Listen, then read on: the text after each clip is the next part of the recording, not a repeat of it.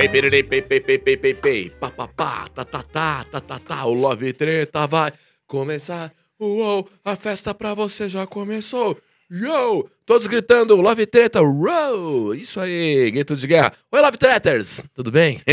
Tudo bem, muito- Love Tretters? Eu queria muito ser desses influenciadores que tem um público que atende pelo nome de Oi, guloseimas. Sabe? Oi, pipocas. Fala, queridões. É, não, outros- queridões é legalzinho, mas as- eu gosto das influências que tem um público Tem que um- chama Oi, tirulipas. Ah, entendi. Sabe essas O coisas? seu- assim, e o seu ia ser como? Love Tretters. Love Tretters. Eu gosto de Love Tretters ou eu, eu gosto. Oi, espantos. Oi, meus espantos. Espantos é, muito bom, Espantos né? É bom, cara. Oi, meus espantinhos. Tudo bom, espantinhos? Aí a pessoa anda com hashtag espantos, o Love Treta embaixo. Nada disso acontece mais. Mas vai acontecer. Ah, não Tenho vai. fé, tenho fé. Eu não tenho nenhuma. porque eu teria que ter um TikTok, teria que fazer dancinha, teria que chamar aqui essas porra desses, já sei. esses convidados sensacionalistas aí que volta e meia o Johnny quer que eu traga. Que pra você que eu não vou trazer? Palhaço, subordinado aqui. É isso mesmo. Aqui são os amigos da comédia e um grande amigo da comédia que. Você é fantástico, cara. Você é um cara que eu admiro. Até me emociona. Até me emociona falar de você. Você é um Que puta cara? ator, hein? Isso é muito legal você me emocionar. o Zaka é muito legal. Ele é. E injustamente a gente não divide uma vida. Verdade, né, cara? Porque A gente devia ser amigo de, de, de, de- de frequentar casa. um E nós mora do. Pô, Porra. nós estamos perto, hein? Não, não estamos lá. Sua Marcela espo- mora perto de você. Sua namorada mora perto de mim lá. Mora- A gente precisa marcar. Porque essa pandemia cagou tudo. Mas agora vamos estar flexibilizando. Vamos marcar um churras ou um, um vinho com queijos Porra. em casa. Gosto Tocar um violão clássico. É, é, Eu vou, eu entro com Paganini e você pode tocar o quê? Eu toco. Schumann. É, pronto, olha aí. Aí. Rodrigo Cáceres, Só- só o Zaca tá aqui hoje, um dos caras é, que há mais tempo está na comédia stand-up e também tem, aos passados últimos tempos, ele tem multifacetado também suas atuações. Sim, graças a Deus, viu? Isso Tá que me salvou. muito bem, Isso sim. me salvou. Vai contar tudo isso agora nesse papo exclusivo oferecido por Voo de Milhas. Uau! Meu Deus! Uau! Pô, de milhas! Você viu o que aconteceu? Maravilhoso. Você, cara. você viu o que aconteceu aqui agora? Esse avião que passou e quase me atropelou, que a edição colocou aqui, esse avião voando aqui, com o efeito gráfico, né, Johnny? Agora o voo de milhas tem efeitos gráficos. Você viu, Johnny?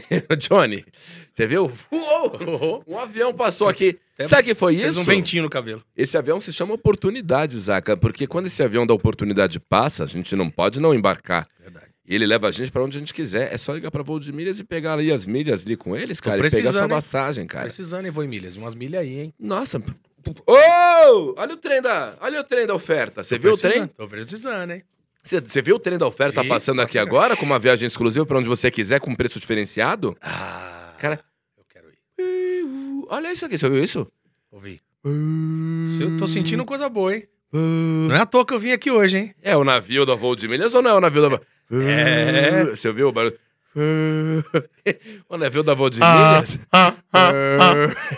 Eu quero estar a bordo desse naviozão grande pra viajar por esse mundão de meu Deus e conhecer tudo. Caralho. Aqui, baixei. Voo de Milhas oferecendo pra gente aqui nesse podcast exclusivo que começa agora com Rodrigo Cáceres, Eu- Osaka. Obrigado, Eu. Voo de Milhas. Obrigado, viu? Voo de milhas. Obrigado, Cortez, pelo convite. Obrigado a toda a produção aqui. Não Que parece? Vai começar o debate futebolístico, né? Vamos lá. Obrigado, você. E a gente vai Bem, começar falando... amigos, estamos ao vivo. Eu irrito. Cara, eu quero começar falando com um dos grandes imitadores de personagens do Brasil, que é o Rodrigo Cáceres, que além de ser ótimo comediante de stand-up, boníssimo colega, também um ótimo imitador. Eu não, não gosto desse talento que vocês têm e eu não. Eu, eu detesto. Mas Eu- você tem um talento maravilhoso também. Ah, Ué. você tem vários, vai. Eu queria tocar violão igual você toca, eu não toco nada. Ah, ah, eu queria imitar o Galvão. Bem, amigos. Eu também não imito, Galvão. É, você acabou de fazer. Oi, Não, ó, mas, ó o eu Galvão. fiz, mas eu fiz só uma, uma, uma- Porque eu não imito ele, na verdade, mas eu faço só uma brincadeira. Bem, amigos, estamos ao vivo. Direto aqui do Lave Treta, amigo. É, só que não é a minha melhor imitação, porque, mas eu, eu brinco com as imitações. Então, algumas eu faço bem, algumas eu só brinco. Alguma você faz, você é bom pra caralho de Algumas eu só imitação. brinco, algumas eu só brinco. Mas, é, ó, eu tento fazer o Galvão. Bem, amigos. Depois eu vou ensinar você a imitar o Zaca, tá? Não, depois eu vou te ensinar. Você vai, você vai sair imitando o Zacarias hoje daqui. Vamos deixar pro final que você vai fazer, vai encerrar lindamente. Cara, eu tento fazer o Zacarias e sai a corujinha da Pan. Juro por Deus. É, o corujinha Você da compra um chocolatinho comigo. Ó, eu tô com umas tosse aqui, mas não é Covid, não, viu, gente? É que eu tava com a laringite esses dias. Você também tá gripado? É, né? eu também tô meio gripadão. Mas fizemos os testes, estamos tudo testadinho. E eu bom. tô sem olfato e paladar. Fora isso, tá tudo Ah, bem. tá tudo certo. É, mas Febre, cara. Ó, Rodrigo Cáceres, que recentemente também está se enveredando como jurado do Canta Comigo. Exatamente, cara. Eu te vi algumas vezes lá e, eu fico muito aflito de ver colega, de ver um amigo que eu gosto ali no meio daquela galera que fala assim, fala com ele. Eu, eu fico dirigindo o programa, eu falo, Eu. Faro, fala com o Zaca. Fala com o Zaca tem uma coisa engraçada pra dizer. Aí ele chama, sei lá, a, a MC Kei, Sim. Sim, A MC Keilani vai lá e fala, achei ótimo. E, e você poderia tirar um comentário engraçado ali. sim. Eu te acho um cara muito acima da média pra estar diluído em 100 pessoas. E eu fico querendo que a câmera busque você, porque você é um cara que eu acho engraçado, é meu amigo, etc. Você se sente um pouco menos aproveitado ali às vezes? Não, na verdade foi o seguinte: como que eu fui para ali? Né? Porque o Canta Comigo, na verdade, eu nunca imaginei que estaria no Canta Comigo. Bateu, né? Eu, eu sou um cara que eu, eu, eu, eu sou aí meio que curioso em vários, vários aspectos. Então eu sou músico também. Sou baterista, cantei na noite e tal. E eles queriam alguém que tivesse essa pegada mais humorística, mas também que entendesse de música. Aí uma amiga minha, Flavi, que trabalhava na, na TV Cultura, falou: Ó, tô aqui agora na- na- no Canta Comigo, você não quer vir participar desse programa? Canta Comigo tinha, era a primeira É. temporada ano passado. Aí eu falei: como que é isso aí? Falei: ah, você fica lá no jurado e tal, não sei o quê. Aí fui, mano, fui. Primeira temporada, do- gravação do lado de casa, no Veracruz ali. sabe pra Veracruz? sim, do lado sim, de casa. sim, Falei: ah, eu vou. Todo- Cinco minutos de casa, lógico que eu vou. Aí cheguei lá, gostei do projeto, cara, que é gostoso, o programa é emocionante e tal. Só que assim, eu não tava esperando ficar aparecendo muito, porque são 100 pessoas, 100 jurados. Então, cada programa, se aparece uma vez ou duas ali, alguma coisa, ou não aparece nenhuma, né? Aí eu comecei a entender como é que era o programa tal. Aí na segunda temporada, que eu fiz agora do Canta Comigo Adulto, que já saiu do ar e vai agora entrar o Tim de novo em outubro, aí eu comecei a ser melhor aproveitado. Porque aí os caras me chamavam, viu que eu rendia, É, fazia as cara. imitações, fazia os negócios de improviso, que era tudo improvisado. O É Rodrigo, isso. Rodrigo Faro chegava assim, é, sei lá, Zacarias, como é que o que você achou do candidato? Aí eu fazia, fulano de tal. E tem uns, ele pediu umas imitações que eu nem fazia e fiz, cara, entendeu? É Ouro Preto, o que, que você achou do cara? Eu falei, e aí, moçada? Mas eu nem sei fazer Ouro Preto. nem sabia. Você nunca tinha feito o Nunca tinha Ouro Isso é Preto. genial que você fez. Não, e aí, moçada? Beleza, E fiz, cara. Ele veio aqui, é igualzinho. Então, e saiu, cara. Assim, então é uma parada que um chipzinho na cabeça que às vezes no improviso sai. Que e aí o gênio. Faro começou a curtir, a galera da produção, vamos criar uns negócios e tal. E aí começaram a me chamar mais. Mas, cara, é 100 pessoas, não tem como chamar a todo momento. Ah, e- Mas aí, nessa temporada agora, nessa última, É. passou, teve o karaokê do Canta Comigo. Então eles me escolheram pra cantar também. Então, você para mostrar o talento. Então, eu cantei com o Seba, do, do, do Inimigos do HP. Então, a gente fez. Então, eles estão aproveitando mais. Agora, nesse Tim, eu já apareço mais, que vai aparecer Sim. em outubro. Já apareci mais vezes, já fizemos um negócio legal. Puta, porque é isso. Então, devagarinho, a gente vai aparecendo. Sabendo do potencial que você tem, o tanto que você pode entregar, é óbvio que eu, como espectador, fico torcendo pra você Sim. aparecer mais, pro Faro falar com você. Faro, sei que vai vir aqui um dia ainda também. Assim espero. cara não vem. Fora que, fora que, Ah. muita coisa que a gente faz lá no ar, na verdade, na gravação, às vezes não vai pro ar por causa do tempo de edição. É, foda. Porque tá no Netflix também. Então, às vezes passa na Record é um tempo X e na Netflix é um pouco maior. Então, às vezes não vai pra Record, mas vai pra Netflix. Então, tem muita coisa que eu falei que não foi pra Record, não foi na Netflix. Que se você quiser assistir na Netflix, tá lá todos os episódios do Canta Comigo. Então vamos falar uma coisa sobre esse tesão de fazer TV. Porque é muito louco, né? Eu sou um cara que veio da TV e, consequentemente, fui para outras áreas do entretenimento. Sim. E o que eu vejo nessas áreas de entretenimento, especialmente na comédia, é uma coisa mal resolvida de uns colegas nossos que querem também fazer TV. Sim. E muito mais por uma questão de memória emotiva. Sabem que a TV não vai mudar nada a vida deles, sabem que a TV não tá dando a audiência que É, deu no passado, mudou, né? que talvez não dê nem dinheiro. Mas tem gente que tem essa cultura de youtuber em relação à TV, né? Tem gente na comédia. E você tá fazendo TV, e eu tenho visto você cada vez mais em TV, não só aí, mas nas replicações desses conteúdos, em entrevistas. Vejo você. Você foi no Danilo recentemente. Fui, eu fui no, no No- Danilo, não. Fui no, no Ratinho, na Eliana, Tony Bastante. No Danilo. No Ratinho você tá no, no- naquela mesa de discussões do, do É, eu fiz o Boteco do Ratinho. Boteco do Ratinho. É. Primeiro, eu fui ano passado, eu fui, entre- eu fui assim, como atração lá do programa dele, me chamou como convidado, eu fiz umas imitações e tal. Aí criaram o Boteco do Ratinho, aí criaram o stand-up lá. E fui no Boteco. Aham. aí passou um mês me chamaram pra mesa. Fui agora, na mesa passou essa semana na mesa. Então, assim, estão sempre chamando ali, eu tô indo. Acho que dá uma rendida ali, a Claro. gente faz os improvisos e o pessoal chama, né? Mas Então, qual, qual o teu tesão de fazer TV, sabendo que, infelizmente, hoje a TV não tem mais a mesma força do passado? assim? Cara, o meu sonho, meu sonho, um dos meus. Eu já realizei vários, mas um dos meus sonhos. Desculpe. Pois é. Um dos meus sonhos é ter um programa de TV. Já era, é, lá, lá atrás, cara. era ter um programa. Eu quase tive. Aí, um produtor aí, aqueles empresários safados, né? Que promete, promete e não faz nada. Tem um monte, né? Você sabe, você sabe quem é. É. Então, e aí, eu, eu, cara, eu comecei na TV. Aham. Então, eu amo a TV. Assim, eu gosto de mundo de rádio, eu gosto de TV, eu gosto de eu gosto de tudo, cara. Só que a TV é uma parada que quando eu tô lá, eu me sinto bem pra caramba, assim. É gostoso, você pisa num... Vê aquele puta cenário, é um bagulho que eu amo mesmo, assim. Eu comecei com o Mion, na MTV, 2005, fazendo Cover Nation, não sei se você lembra, né? Caralho. Cover Nation da MTV, Tem que eu fazia o tempo. sósia do Zacarias. Era, era tipo, eu era o jurado que fazia o Zaca lá. E fazia muito mal a imitação. Cara, a imitação era ruim, cara. Eu assistindo uns vídeos essas semanas aí, fazendo uns TBT, né? Falei, meu, era muito ruim a imitação. Ah, isso é ter o excesso de modéstia. Não, porque eu não treinava, eu não- era uma parada nova, porque foi É. assim, eu fazia faculdade de rádio e TV. Aí o cara que trabalhava na edição lá da, da faculdade trabalhava na MTV. Falou, vai estrear um programa do Mion, você não quer ir lá fazer e tal? Falei, mano, não tenho peruca, não tenho nada, só faço zoeira e tal. Aí fui na 25 de março, comprei uma peruquinha de Chanel de mulher, fui e fui lá. Aí o Mion pirou, cara. Na hora que eu apareci de Zacarias, ele me batizou de Zaca Wilson, senhoras e senhores. Você lembra disso? Ele falava, senhoras e senhores, só aqui, malandro, você vai ver o Zaca Wilson, mano. E aí ficou o Zacarias, o Zaca Wilson. E aí, cara, tudo que era novidade na televisão naquela época bombava. E aí comecei a ir mais vezes nesse programa, aí fui contratado pra fazer o Cover Nation de verão. Aí fizemos, aí o Cover Nation de verão foi um bagulho animal, porque foi com bandas famosas. Aham. Então a gente era o júri fixo, era eu, tiozão Amber Vision, não sei se você lembra, Caralho. Pamelinha Boing Boing Mano do e na céu. praia.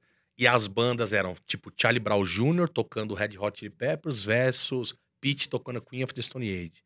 Aí na outra semana era Planta e Raiz versus... Cara, era só banda foda, assim. Eu conheci muita gente que eu amava, assim, tipo, que era muito fã. Eu falei, caralho, eu tô aqui no palco com o Chorão, fazendo uma zoeira com o cara, entendeu? Depois da gravação, a gente ficava fazendo um som, ficava curtindo. Então, assim, pra mim foi muito legal. Aí, beleza. Começou nesse negócio da MTV. Aí o show do Tom começou a ver, aí começaram a me chamar. Participei de vários programas show do Tom. Vixe, vários, vários, vários. Show do Tom, aí fiz pânico pra caramba, aí fiz, aí fiz o Faustão. Aí no Faustão, em 2010, deu uma mudada na minha carreira, assim, pra melhor. Porque sem parecer quatro domingos numa Globo em 2010 no Faustão. Opa, cara. Não- hoje você aparece, ok, legal, vai te dar uns, uns likes.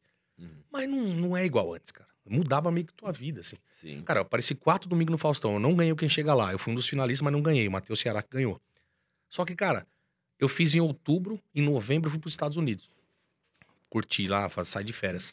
Cara, a galera pedia autógrafo. Na época era autógrafo. Autógrafo, eu fui numa loja de tênis lá, os brasileiros me cercaram ali, pedindo autógrafo e tal. Cara, fechei evento corporativo pra caralho no final do ano, mano. Eu fechei acho que uns 30 eventos, mano. Mudava a vida. Demais. Foi ali que eu consegui a grana da entrada no AP, aquelas coisas todas, entendeu? Então, é uma coisa que mudou a minha vida. Hoje você vai, é legal, vende um showzinho, vende outro, mas é sempre importante, eu acho que tá ali, né? Então, mas assim, eu, eu amo televisão, cara, amo. Adoro tá ali. E, e depois desse golpe, vai, vamos chamar assim, de terem te prometido um programa de TV na hora H, não sei qual foi a circunstância. Também não Hum. Posso sei até muito quem, contar. quem é a pessoa que fez isso, essa, essa grande Não, sacanagem. e não era um programa de TV que ia É. passar. O que que foi? Foi um, um empresário que ele era um empresário de até pessoas conhecidas. Esse cara chegou pra mim e falou: Meu, a gente é muito talentoso, a gente gosta. Ia ser legal você ter um programa de TV teu e tal. Vamos, vamos, vamos bolar? Falei, vamos. Aí fechamos um contrato com, com produção ali, que ele ia me vender, fazer uns shows e tal, beleza. Só que eu sou ligeiro, né, cara? Trabalhei com contrato, trabalhei com administração, ninguém é idiota. É. Já tinha mudado uma clausulinha lá, beleza, ok. Vamos fazer o programa? Vamos. Cara, chamei o Fábio Gueré, sabe o Fábio Gueré, pra escrever comigo. A gente escreveu o programa, eu, Gueré, escreveu um programa, tipo, em um dia nós escrevemos tudo, cara. Ó, o programa é esse. O programa já sabia, já tinha tudo na minha cabeça. Aí bolamos um lugar, veio um lugar pra fazer um piloto. Ah, vamos fazer o piloto, vamos, agora eu tô vendo o cenário. O cara falou, não, o cenário é com ele, né? Então, vamos pegar o cenografista lá do SBT, o cara que faz o cenário. Eu falei, pô, legal, vamos nessa, né? Começou a enrolar, cadê o cenário, cadê o cenário, cadê o cenário? E aí nada, e nada, e nada, e nada. Aí eu falei, ah, não vai virar essa porra. E aí começou, aí que aconteceu? É, porque assim, o meus shows, eu tenho uma produtora que vende meus shows e tal, só que esse, aí eu, eu não, não fechei exclusividade com eles, mas fechei assim, ó, tudo que vocês fecharem, que é normal. Uhum, Tudo que vocês fecharem é 20%, 30% de vocês, a gente vê lá. claro. Beleza. Aí quando eu fui encerrar o contrato, eu falei, meu, não, não tá rolando nada, e vocês não estão vendendo nada meu aí. Faz o seguinte, vamos cancelar o contrato? Aí o cara ficou puto. Não, vamos cancelar, só que você vai ter que pagar a cláusula aí, que era um milhão, sei lá o que. Eu falei, você tá louco, bicho, eu tirei a cláusula. Vou dar uma olhada na cláusula ali, eu tirei. É o seguinte, tudo que eu, se eu fechar, tudo que eu fechar, é meu. Ah. O que você fechar, você tem a sua porcentagem. Ele, queria, ele queria participação até do meu shows em bar, velho. Pô, mas que filha da... É, Caralho, cara. aí não trabalho mais com o cara e saí de boa. É um cara que tá no mercado ainda? Não, acho que não. Esse cara é empresário aí, meu, é meio trambiqueiro aí. Puta que merda. Que, que é muita crueldade quando você tem um, tesão como o teu, com TV. Desculpa aí pelas fungadas, viu, gente? Não, imagina, aqui tá todo mundo podre. tá? Tá- Nossa, vou te falar, isso aqui o é... tempo seco, cara. Eu tava em Goiânia, um tempo secaço, cara. Foda, né? Não é? Cara, eu não conseguia dormir lá. Coisa bicho. mais molhada de Goiânia ainda é. assunto, assunto interno. Piada interna. Piada interna.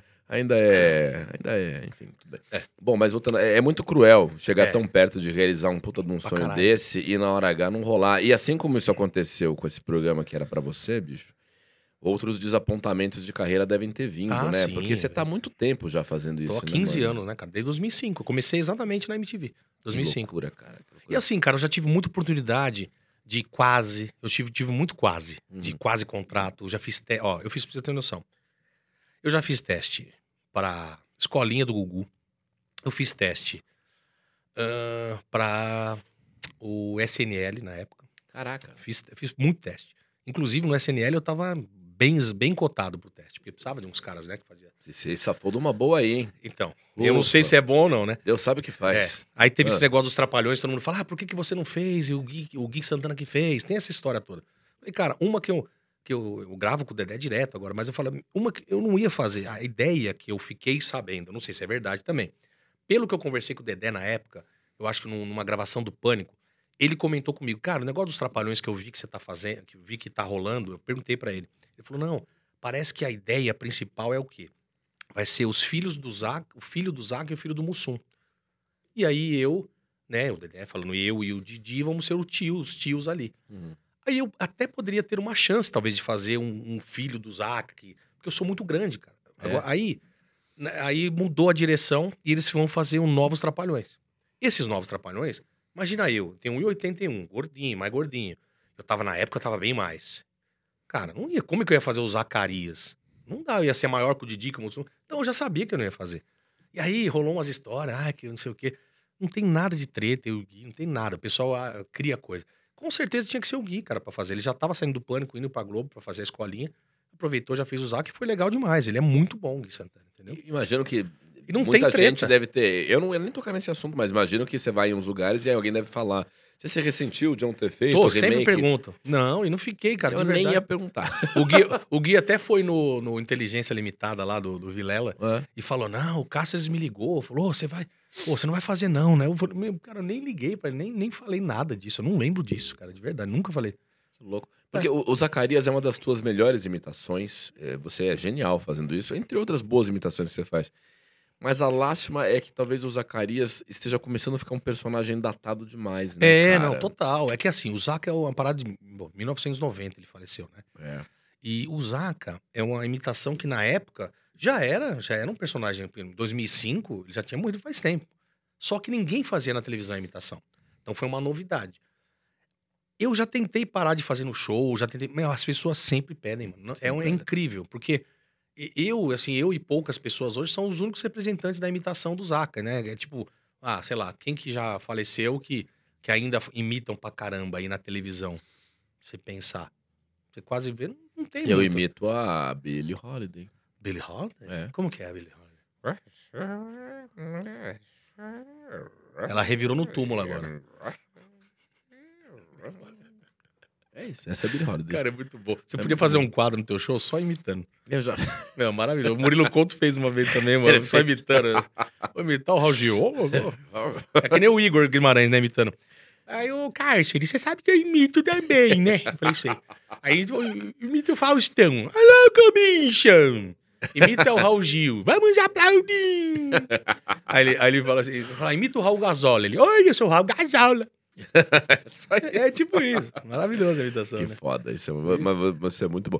Mas a gente falando de imitações, é, eu falei do Zaca, que deve ter gente que hoje conhece o Zacarias pelo Rodrigo Cáceres, Sim, né? cara, é muito doido isso. Da mesma maneira que tem gente hoje que fica surpreso quando sabe que o palmito do De Noite, que é o Danilo Gentili, já fez o programa CQC. Exato. Porque essa velocidade do desaparecimento das coisas, hoje, com rede social, é muito grande, ao mesmo tempo que não deveria ser, porque a rede social deveria ser uma vitrine viva da memória do entretenimento brasileiro. Exatamente. Só que a gente fica só acompanhando essas coisas que são tendência, que são novidades, tá, tá, tá, tá, tá. Imagino que tem gente que fica surpresa de ver o Zacarias original, que foi feito pelo... Mauro Fácil Mauro Gonçalves. Gonçalves. Mauro Fácil Gonçalves. Grande. Não tava E- lembrando. E ele era ator, cara. Ele é muito parecido, assim. Na verdade, eu era. Eu sou. A, a minha história, entre aspas, é um pouco parecida. Porque ele era o único ator do grupo, ele era o único ator dos Trapalhões, assim, ator formado. Ele era o único que era radialista. Então, ele, ele era imitador. Legal. Então, é muito legal porque isso combina. Pô. Então, eu, eu fazendo depois a imitação dele é muito doida, né? Que coisa louca. E aí foi essa imitação que me abriu as portas, cara. Então eu sou muito grato, eu faço homenagem mesmo ao Zaca. Cara, no show, se eu não faço, a galera, pô, eu usar, porra, porque não tem como, cara. É uma coisa que, Foda. sei lá, o Pedro Manso vai fazer um show dele e não imita o Faustão. É Aham. a mesma coisa, entendeu? É, Então é uma parada que, assim, é, eu, no meu show hoje eu mesclo coisas pra jovem, coisa pra pessoal mais velho, no- anos 90, 80, porque aí você agrada todo mundo, entendeu?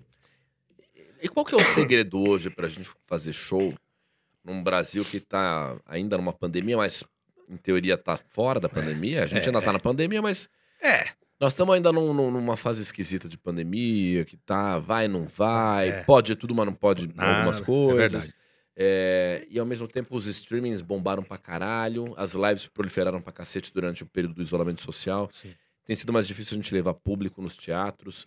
É, essa fase do culto à, à pobreza e à quebrada como tema principal de comédia parece que tá já passando pra vir uma coisa nova. Como um comediante que tá na cena há muito tempo, qual você acha que vai ser a nova pegada da comédia stand-up, do entretenimento? Cara, uma parada complexa. Na verdade, assim, na pandemia, eu acho que muita gente se viu, é, se viu meio assim, caramba, o que, que eu vou fazer? Porque tem, não é todo mundo que tem uma versatilidade. Todo, tem gente que, meu, vive de cachê de show mesmo, cara. É. Tem um cara que vive do cachezinho de show, saiu do seu trampo e tá vivendo de cachê de show. Né? No meu caso, a minha sorte foi que ainda eu sou locutor, né? Dublagem, Aí faz evento corporativo online. Nem todo mundo consegue fazer corporativo online de casa. Porque não é todo mundo que tem um texto que consegue fazer esse evento. Então, tem muitos humoristas que me perguntaram, cara, como é que você faz o online de casa? Muitos humoristas que não têm tanta experiência me perguntaram, como é que você faz? Você faz sentado? Você faz em pé? Como é que você faz? Porque sabe que tem essa experiência. Então, assim, cara, eu acho que a comédia, tudo é- ela vai passando, né? Então, por exemplo, você falou, o negócio da quebrada, tipo, ainda rola, mas tá chegando coisas novas. Então você pode ver que tá muito chegando uma galera do nonsense pra caramba, que é o Diego Defante, Diogo Aham. Defante, né? Tem mais, tem. Tem uma galerinha que tá fazendo isso, mas eu acho que a pegada do stand-up já se perdeu aquele negócio, não de todo mundo, tá? Pelo amor de Deus, falando de alguns. Do setup punch, setup punch, setup É. punch. Tá muito storytelling, a galera tá muito mais contando história. É. Você pode ver, o stand-up hoje, que você vai assistir, é, conta, é, conta, é contação de histórias. Só que tem, o- tem as piadas, claro, mas aquele método de setup punch que você vê explícito ali, o Diogo Portugal ainda faz, Muito. é. muito faz, o Danilo Gentili ainda faz, né? Que ele tá no stand-up raiz, faz. Tem muita gente que faz ainda, mas eu vejo que a maioria tá no storytelling. Então, e os, os shows temáticos tá muito forte. Então você pode ver, hoje nós temos o, o, o Diogo Almeida, um tema de professor, Sim. ele é professor. Nós temos o Jim Machado hoje que tá fazendo uma, uma pegada mais no samba. Então, esse negócio de nicho, eu acho que é o que tá pegando. O Marco Cirilo faz o sertanejo. É. Caralho, pode crer. O Tem o nicho- enfermeiro sincero que faz É. de, de, de enfermagem. Então, o nicho, eu acho que tá funcionando muito bem. Todo mundo que nichou fez sucesso. Pô, a maioria. nesse sentido você é um precursor, porque você é pai de um nicho específico, do stand-up com Com imitação. imitação. É, na verdade, assim, na época, quem, quem fazia era eu, o Rudy Landucci. Aham. Quem mais que fazia? O Felipe Absalão, né? Fazia... Tinham pouquíssimos, e hoje ainda tem poucos, né? É. Hoje quem faz stand-up com imitação, acho que se você colocar cinco, seis aí é muito, né? Fazer, assim, o stand-up com imitação, mas assim, no texto de stand-up, amarrado, textos amarrados, não jogado, assim, ah, vou imitar fulano, não. É um, é um stand-up, só que com, com uma versatilidade de voz ali, porque hoje em dia tem muita gente, ah, eu vou tocar gaita no, no É. show, violão, é, um- a minha, a minha, meu instrumento é a minha voz, entendeu? Então eu faço minhas coisas de imitação que isso dá uma puta diferença no show, cara. Você não tem a sensação, Cáceres, que a gente vai ter que ser cada vez mais showman pra atrair a Eu acho. atenção É, dos aí. espectadores? Você vê o Dollins, Maurício Dollins, É. showman. Tem que ser showman. Eu cara. faço de tudo no show, cara. No show, no meu- nesse show solo Eu Tu Voz Eles, eu tenho. Eu faço mais de 60 imitações no show. Dublagem ao vivo. Música. Eu tenho esse show com banda ao vivo, eu tenho esse show sem banda, eu tenho esse show com três versões. Então o que, que eu faço? Se você contar as imitações desde o meu texto até das dublagens que eu faço, dá mais de 60 imitações no único show. Caraca. Eu me troco, eu venho de Faustão, eu faço Domingão do Digão, aí eu me troco de Faustão, venho, apresento, me troco de cantor. Então esse show que o Tom, um Tom Cavalcante fazia lá atrás, tá voltando, cara, entendeu? A pessoa, você pode ver que show com banda antigamente todo mundo colocava mais banda. Hoje em dia parou, aí agora tá meio que voltando, o pessoal tá colocando um instrumentinho de novo. Então assim, as coisas vão e voltam, cara. E a explicação é meio básica, assim, né? Porque o, o espectador hoje pode se entreter em casa. Né? Na É, pandemia, é, o espectador percebeu isso, cara. É. Ele não precisa necessariamente ir ao cinema, ir no É. nosso show, ir num comedy, ir no solo do Zaca, no solo dos nossos colegas. Porque ele pode pegar tudo no streaming, no celular dele, no Netflix, onde ele quiser. Então, a gente vai conseguir levar público, se oferecer ao público hoje uma puta experiência. exatamente. E, e o mais louco é isso, é que você tem que ser um, um showman, e nisso você já é, e de alguma maneira você tem uma ideia de um quadro meio genial que envolva as pessoas. Né? As pessoas querem ir hoje e saber que elas estão participando de uma coisa nova. Assim, Sim. elas vão dizer que não foram ver um espetáculo, elas foram ter uma experiência. É, Eu fui pro palco, eu interagi junto. é, aí vieram fenômenos como o Facebook do Mal Meirelles, isso, pra caralho. né? E, e- outros colegas nossos que fazem essa coisa de botar a gente no palco, de fazer com ela, tá, tá, tá. O, o, os Iaco Sideratos tem um, um- Tem um número tem maravilhoso. um que ele número no final que ele faz. Isso, é legal. mimi- é, faz ventriloquismo com uma pessoa da É plateia. incrível. Então, no meu show, nesse Você Eu faz Voz nesse? Nesse show que eu tive, no começo, quando eu comecei a fazer esse show, ele tinha uma interação com a galera. Eu, tinha, um- eu tenho um- é, uma websérie na internet que chama Fale Como, que eu ensino a imitar lá algumas coisas. E aí tinha um negócio que eu passava o vídeo imitando o Silvio Santos e perguntava pra alguém da plateia se essa pessoa aprendeu a pegar esses, esses trejeitos. E aí a pessoa, ah, eu aprendi. Então a pessoa subia no palco, eu colocava peruca. E ela começava a fazer o Silvio Santos. Então, eu não faço mais isso, mas eu tô com uma outra ideia agora, que até o Dinho, o Dinho Machado assistiu o meu show esses dias, o solo, e ele me deu uma. Eu já tinha uma ideia, é, não nessa pegada, mas ele me deu uma ideia de falar assim, cara. Não sei se eu falo também, porque o pessoal copia, mas não. É, uma- na dublagem ali, eu faço uma zoeira já. Aham. Só que eu falei, pô, se, se acontecer algumas coisas no show, eu posso pegar esses assuntos e jogar lá dentro da dublagem. Claro. Porque aí você pega tudo que aconteceu e joga ali. E aí a galera vai se identificar pra caramba, entendeu? Então é um número diferente. Foda. Eu já vou começar a testar isso aí. E, e- e você não fica Eu um sempre tô pouco- criando coisa, cara, no show. Sempre tô pensando. Você não fica sacudo de, nessa altura do campeonato, depois de tanto tempo de estrada, que é um momento que você deveria estar colhendo os louros de uma trajetória muito bem Sim. sucedida, não te emputece um pouco você ter que ficar se reinventando e criar coisa, etc. Sendo que, É. por justiça, Sim. esse era um momento que você deveria levar o teu público simplesmente Automático, por é. ser o Rodrigo Sim. Cáceres. É isso. Rodrigo Cáceres Sim. em já é o suficiente. É o que a gente chama de meritocracia. Sim. Mas atualmente a meritocracia está dando lugar à reinvenção pessoal, né, do artista que tem que criar formato, que tem que se Hum. atualizar nas mídias, que Total. tem que dançar conforme a música. Eu, por exemplo, tomo no cu porque eu não tenho um TikTok, não faço replicação de conteúdo em TikTok, e é óbvio que eu tô errado ao fazer isso. Eu, eu tenho um TikTok lá que eu ponho, mas também não tenho paciência mais. Mas então, não, você Eu não fica que aí- sacudo? com- Fica, cara. Fica. Porra. Porque assim, ó, eu vou, vou te falar a real o que, que eu acho. Às vezes o pessoal vai pensar, ah, mas é que fulano... é-" Cara, é assim, tenho 15 anos de carreira, tem um monte de humorista ferrado aí, bom, que... E, ó, e, e olha só, as pessoas falam, mas cara, você tá direto na TV, você sempre tava na TV, como é que você não estourou ainda? Você é muito bom. Fala, "Não, a gente não sabe, cara. Tem gente que faz um vídeo e estoura, tem gente que faz um negócio, tem gente que é ruim e estoura, tem gente que é bom e estoura. Hoje em dia, a TV hoje, ela não é mais tão importante. Ela é claro, mas ela não é tão importante. Você pode ver. Até a galera de TV, apresentadores, tudo, estão tudo focando na internet. Então as pessoas se interessam mais com quem tá bombado na internet, com influenciadores, com caras que fazem vídeo na internet. Você pode ver. Cada vez menos chamam comediantes para participar em alguns programas. Porque o que importa hoje é essa galera mais seguidores. Às vezes o cara nem é tão talentoso, mas o cara tem seguidor pra caramba, o cara tem milhões no Instagram. Então, infelizmente, hoje o talento está sendo medido por tantos seguidores. Não é mais o talento, o talento. É. Porque assim, tem muita gente bombada na internet que diz que faz stand-up. Se você bota essa pessoa no palco, vamos supor que entra nós três faz um show no mesmo dia. Cara, nós dá um pau nessa pessoa fácil. Aham, é. Então, mas não dá pra, não dá pra ficar triste. Eu, eu não fico mais abalado hoje, assim. Já fiquei, falei, porra, cara, mas tão difícil. Como é que, pô, não consegui um contrato legal na TV, um negócio. Aí você vê uma galera que não é tão talentosa na TV, mas é o mérito dela tá ali, entendeu? Mas passa também, mas né, passa, cara? aí você fala, puta merda, mano, por que, que não. Aí, eu- aí hoje eu não fico mais puto, já fiquei mais. Aham. fiquei. Hoje não, eu faço meu trampo, vivo bem, fiz meu pezinho de meia, é, faço meus shows, tenho minha agenda cheia, faço minha dublagem. Pô, tô, tô feliz demais, cara. Então, pra mim, não é a fama que é, que é importante. Pra mim é o sucesso meu. Aham. Sucesso pra mim é viver bem do que eu amo fazer. Tô feliz, tô pagando minhas contas, consigo viajar, consigo fazer minhas coisinhas, tá tudo certo, bicho. Entendeu? Puta, que do caralho, bicho. É. Porque eu não tenho mais aquele negócio, ai, preciso ser famoso. Não, eu, cara, sou conhecido, tenho meu Aham. trabalho reconhecido. Não, não loto o teatro assim fácil, tem que ralar, tem que fazer. Mas um show sempre cheinhos e tal. Mas não é igual antes, que nem quando você tava no CQC. Você anunciava Rafael Cortez, blues, explodia. Tudo é. Era fácil, entendeu? Mas você joga o jogo, né? O jogo da, do vídeo no YouTube, de é estar na fácil, ferramenta não- certa, sim, eu de ter uma periodicidade que você lançou um conteúdo novo, Sim. de se ver ali na seletiva do Comedy Central pra fazer República do Stand-Up. Eu vejo que você tá mais nessa cena do que eu.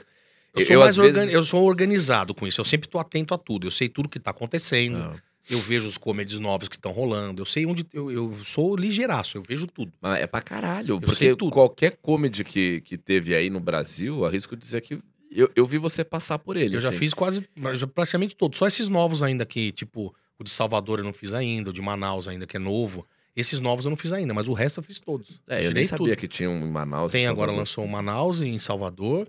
E tem um agora. Onde que é? Você é muito antenado, cara. Tem nada, eu fico ligado. Que às vezes eu, eu fico pensando, pô, faça o comedy e tal. Aí eu vou, entro no Instagram. Quem passou por lá? Obrigatoriamente você passou. Você passou pelo Balangandã em Londrina, você passou pelo Guardians agora no, em Goiânia. é, então, Ah, é, por incrível que pareça, Balangandãs eu não fiz. você passou pelo Balangandã sim. Eu passei? Você passou Eu em fiz o Londrina. Balangandã? Fez o eu o Balangandã. Balangandã? Você fez, sim, eu senhor. fiz, acho que eu fiz, então. eu Você fez. Eu Eu joguei um verde aqui. Não, eu não lembro, eu não fiz, ó. Eu, eu não posso, se- ter, eu posso ter jogado um verde aqui, Rodrigo É, Cáceres? se eu não fiz, É. ó, me chamem, Balangandã. Da Stephanie, você fez sim. Não, eu acho que- É. não sei, não. É. Mas o Guardas eu fiz agora, o Guardas em Goiânia. Fiz agora. Então, mas esse gerenciamento de carreira, é, é você que é antenado ou você compõe hoje uma equipe, você tem um produtor foda, o cara fica te... Não. Cara, É você. eu já trabalhei.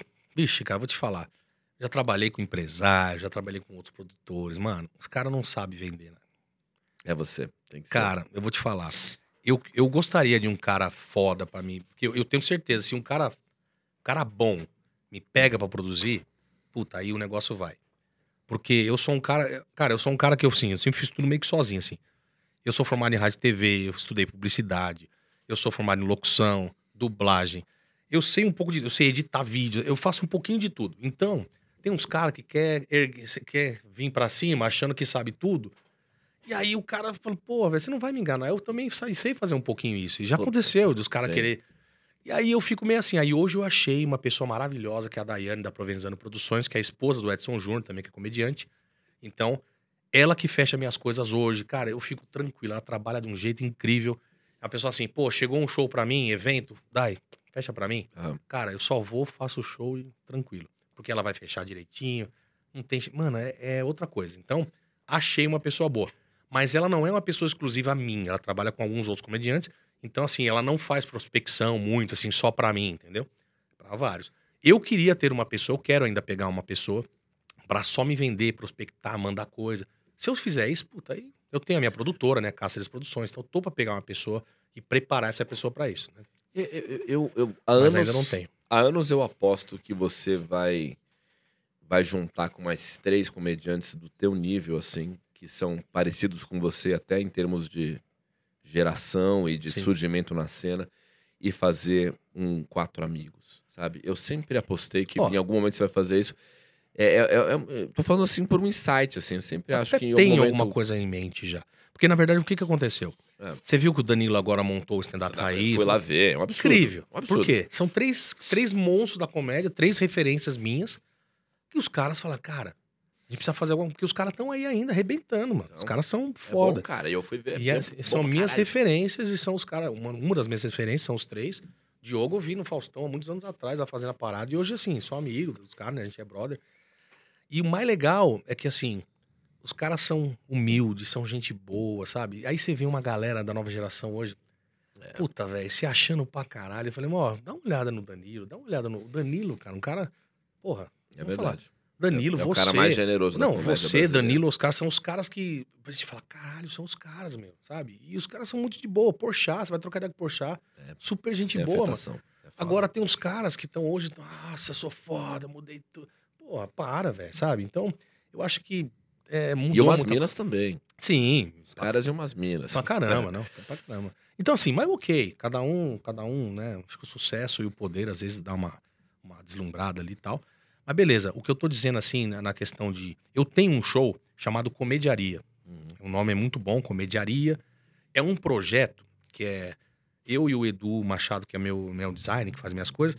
Ele tem esse nome e a gente. A ideia é sempre ter pessoas que também fazem outras coisas. Então, nesse show, é um show rotativo, né? De fazer. Então, por exemplo, ah, eu, o Maurício Dollens, o Iaco e um cara que de stand-up mesmo. Então é sempre misturar. Então, Ah. levar você, fazer um dia stand-up, você fazer umas músicas, aí leva um. São um show comediaria, como se fosse um risadaria. Tem um monte de coisa, mas um comediaria. E esse é show itinerante. Então, desse comediaria pode ser que vire algo fixo. Sabe? Se achar quatro caras assim que fala, caramba, é, é esses aí. Faz um negócio fixo. É, e Eu te falei isso sem nenhum, É. nenhuma informação. É, eu não tenho nenhum feedback pra te falar por que eu imagino que em algum momento você vai fazer um trio, um quarteto que vai estourar. É, é só um feeling, assim, sabe? Eu sempre acho que você tinha que juntar com mais dois, três caras que tenham tanto nome quanto você, sabe? Sim. Uns caras fodas e fazer um novo, um novo Quatro Amigos, fazer... um- Todo mundo busca isso, né? Eu, eu acho que talvez a solução É agora porque a referência da galera- coletivos, Da- né? é, então, tá voltando o grupo, você vê? É. Antigamente, aí parou, todo mundo aí, agora voltou. A gente teve o Paper Rio muitos anos, né? Sim. O Paper Rio foi, pô, eu fiquei no Paper Rio quatro anos. São quatro ou cinco anos. A gente, cara, era o grupo que mais tinha shows na época. A gente, meu, tinha tipo 16 shows no mês, assim, fixos. Então a gente, em cada lugar, a gente tava chamando três, quatro comediantes. Então os caras até brincam, né? Fala, pô, o Paper Rio pagou muita conta nossa. É, Tem gente que tá estourada hoje que fazia showzinho com o Paper Rio. Claro. né? Então, que foda. então, assim, a gente tem uma história legal lá atrás, né? Tem uma gente que é. Tem uma galera que é muito grata, que eu acho mó legal. O André Sante fez muito open. Não open, né? Ele fazia com o comecinho com a gente, fez em outros lugares. Meu, a gente. O PP Rio, na época, quando chamava ele, mano, ele nem perguntava cachê, velho. Ele já ia pela gratidão, assim, sabe? Então tem uma galera que é. Que, que, porra, vocês me ajudaram no começo ali. A gente nem, nem queria isso, mas a galera sentia isso, né? Então, cara, esse negócio do que você falou de- desse quarteto, assim, porque assim, hoje a referência da galera é o Quatro Amigos, da referência nova. Mas por que, que o Quatro Amigos bombou? Eu vou falar pra você por que, que eu acho que bombou. Primeiro, porque o Ventura já tava dando uma crescente, Tava. E o Ventura é um cara muito inteligente, é um cara que. Ah, o pessoal fala, ah, do nada o Ventura estourou. Não foi do nada, mano. O Não, cara imagina. estudioso. O cara, eu lembro que. Eu lembro até hoje, quando os blogs lá, o do Jacaré Banguela, bombadaço lá atrás, o Ventura pedia pra postar uns vídeos dele. Ô, posta um vídeo meu aí, cara. Eu vi, eu vi, eu lembro, cara. Então, assim, ele era um cara que nem era o canal do YouTube, nem era uma coisa ainda muito forte pra todo mundo. Ele já tinha 100 mil views num vídeo, que era algo absurdo. E aí ele começou a fazer aquele negócio, né? Começou a investir nos vídeos dele. Tudo que a galera. Esse negócio de postar vídeo. a galera, Mas como o cara vai postar vídeo, vai mostrar o show dele? Depois ninguém vai assistir. Aí isso forçou meio que a galera a começar a escrever mais. Claro. Então, o trabalho de constância e, e jogar vídeo, fazer isso, investir, isso que bombou com Quatro Amigos. Aí depois veio Padilha. Veio... Então, não, não foi um negócio de, ai meu Deus, cara. Não é, não é só por causa do show em si. É porque juntou quatro caras que trampa pra caramba, fizeram um negócio, eles mo- moravam junto ali, alguns. Trampa, trampa, trampa, trampa, respira comédia 24 horas, negócio bomba mesmo, cara, entendeu? Claro, claro, E os claro. caras investiram, aí agora tem uma equipe legal. Então acho que foi perseverança, trampo mesmo, entendeu? Não é do nada, né? Ah, e- Então tem um mérito pra caralho dos caras. Tem super, mas também tem uma coisa que explica ali e que pode ser uma selada pra pra você que já é mais diversificado, cara. É, uma vez o Padilha foi no Love Treta, no formato anterior, quando ainda não era podcast, e ele tava bombando, já tava Sim. começando a bombar e foi bem difícil conseguir um espaço na agenda dele. Ah, sim, é difícil, né? E aí eu troquei uma ideia com ele e falei assim, ó, velho, você tá indo bem, né? Ele falou, Cortez, eu tenho obrigação de ser bom. Eu tenho obrigação de ir bem. Eu só faço isso da minha vida. É, é a dedicação exclusiva à comédia. E aí É. me preocupa um pouco, porque você, assim como eu e outros colegas nossos, você tem um braço na dublagem, você tem um braço na, É, não- na TV, você É. tem um, pode ser jurado aqui. Se te chamarem para ser ator, você vai encarar, pra você vai tocar. Eu já fiz filme, tem filme pra lançar no cinema. Então, Tem várias coisas. Eu, eu sou de várias vertentes, eu não consigo focar 100% em nada. e será que isso, isso, isso É por um ruim. lado é do caralho, é do caralho, né? mas é ruim também. Mas para o caminho específico da comédia, para consolidação como comediante de stand-up, deve ser um problema. É, é, é um problema, porque, que nem os caras falavam noite de teste, né? Porque noite de teste é onde vai criar aqui. Eu tava na noite de teste, tava, puta, voltei a escrever, que da hora, tal, não sei o quê. Aí começa a su- surgir as outras coisas, aí você fala, e agora? Eu vou focar. Porque assim, o meu, o meu foco, desde o começo, desde criança, era dublagem. Eu não queria ser comediante, eu queria ser dublador. Para ser dublador tinha que ser ator. Aí fui estudar teatro, fui fazer curso de dublagem. Aí a dublagem meio que ficou em segundo plano porque a comédia começou a dar certo. Aí o negócio do Zaca bombou, comecei a fazer negócio, a dublagem, opa, vamos fazer o que dá certo primeiro, ganhar um dinheirinho e tal, ver como é que vai ser. Eu só fui voltar pra dublagem agora na pandemia. Fiz um outro curso online do Endo Bezerra, Segredos da Dublagem, só eu me reciclar. Ah, Mandei meu sample, começaram a me chamar tal. Comecei a gravar uns games pra PS5, gravei e tal. Agora tô gravando uma série que eu não posso falar o nome, mas sensacional. Então foi meu, meu primeiro grande personagem pra mim que eu peguei foi agora. mas de animação. De animação. Inclusive, eu vou, Ah, vou dublar amanhã a outra foda. parte. Depois eu falo foda. você em off, que eu não posso Claro, falar claro. realmente agora Não, não aqui, porque conta não não. tem é, confidencialidade e tal. Então, cara, tô realizando um sonho meu de criança, que agora é entrar no mercado da dublagem. Mas ao mesmo tempo, eu faço minhas locuções, eu faço meus shows, eu faço. E, cara, minha agenda de shows é cheia, é legal, é boa. Então, cara, pra mim tá bom, sabe? Eu não preciso. Então é isso. Eu não preciso, ai, vou estourar na comédia, preciso criar vídeos toda semana. Eu não tenho essa pegada mais, cara. É, não, não sei, eu não tenho isso. Eu, eu queria assim, puta, tive uma ideia, vou, vou soltar. Pum, soltei. Esse dia eu soltei um, um corte que eu fui num podcast, fiz várias imitações, soltei um cortezinho no Instagram, bombou. Puta, explodiu o vídeo. Mas porque eu soltei. Não é uma parada que eu vou falar, ah, vou. Nossa, toda quarta eu preciso ter um vídeo. Cara, eu não consigo. Ah, se você não fica frustrado com isso, Não fico tá mais. Já fiquei, eu não fico É. mais, cara. Fico mais. Eu, eu falo até com outras pessoas, que nem o Gueré, por exemplo, o Fábio Gueré, que é um grande puta roteirista Tá foda. no Faustão, tá? É, não. Deve tá- indo pra Band com o Faustão, né? Pode ser que sim. Sim. Não sei se ele. Não, não sei se ele vai ficar lá, não sei. Eu falo muito do Gueré porque eu acho que ele escreve muito bem. E é um cara que até outras pessoas já falaram pra ele: Meu, você tem que gra- gravar vídeo, fazer vídeo. Falo, não é minha pegada, mano. Eu gosto de escrever. É, eu faço meus shows, faço, mas. Então não é todo mundo que tem essa ideia de querer. Porque muita gente foi atrás. Não, se o fulano tá fazendo vídeo pra caramba, eu tenho que fazer também. É. Claro que as pessoas que fazem mais vídeos, que têm mais atividade na, num canal do YouTube forte, tá ganhando uma grana. Por quê? O YouTube paga, hoje o Facebook tá explodido, então o Facebook tá pagando muito melhor, né? Que... Só que assim, a minha renda, em vez de eu ganhar do. Eu podia estar ganhando do Facebook, do YouTube pra caramba. A minha vem de outros trabalhos Claro. que esses caras não fazem e eu faço. Então é meio que, que faz uma. Entendeu? É um pouco diferente. Eu ganho daqui, eles ganham no Face.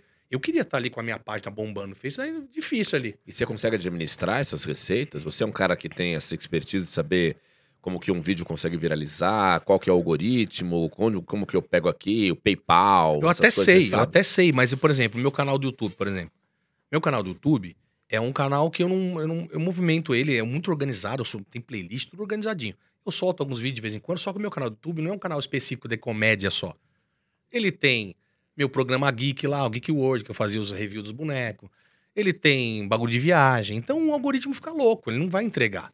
Então eu falei, ah, se eu quiser fazer um negócio fixo mesmo, só de, só de geek, eu tenho que fazer um canal. Hoje em dia você pode ver um podcast. Você vai fazer um canal só de podcast. mas- Eu não tenho, eu não tenho essa paciência, de ficar criando vários canais, sabe? Eu tô, tô vivendo, meu, eu tô, a minha fase é a mais gostosa da minha vida. Eu tô lá com a minha esposa, tô feliz, a gente tem uma vida legal, vai viajar de vez em quando, tenho meu tempo pra ficar com ela, tenho meu tempo pra curtir, pra, sabe, curtir meus pais, faço meus shows, sabe? Eu tô, eu tô feliz, mano. Não tem esse negócio de, ai, preciso bombar pra caralho. É. Se acontecer, show.